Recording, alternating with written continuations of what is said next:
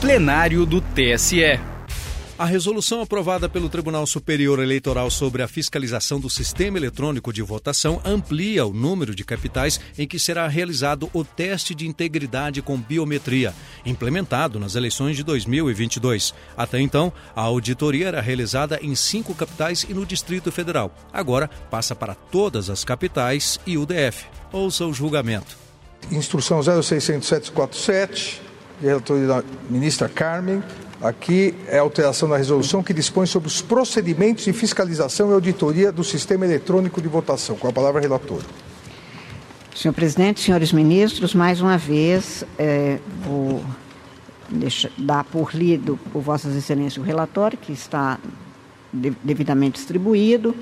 É, esta resolução trata especificamente de da fiscalização e auditoria com as seguintes alterações mais significativas, presidente.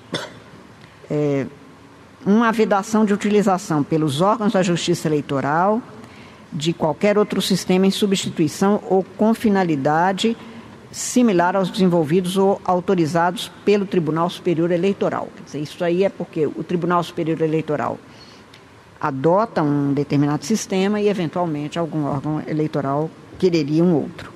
Segundo lugar, o aumento do percentual de urnas preparadas para cada zona eleitoral para serem verificadas por amostragem, que foi de 6% nas últimas eleições, que passa a ser de até 6% nas é, portanto, crescendo em relação às últimas eleições, escolhidas pelos representantes das entidades fiscalizadoras de forma aleatória entre as urnas de votação e as de contingência. Três, a previsão de que a comissão de auditoria de votação eletrônica seja designada pelos tribunais regionais eleitorais até 60 dias antes das eleições em sessão pública, o que é uma reivindicação dos tribunais regionais eleitorais.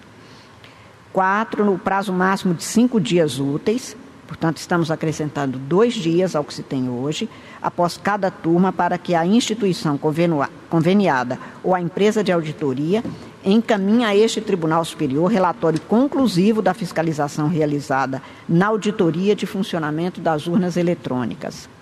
Seis, a possibilidade de admissão de procedimento administrativo não previsto na resolução, ou seja, atípico, que questione o funcionamento dos sistemas de votação, somente terá curso se apresentados indícios substanciais de anomalia técnica, atestado sob responsabilidade profissional habilitado, o que, se ausente, não será, não será admitido. Aí o a, a questionamento sequer é conhecido.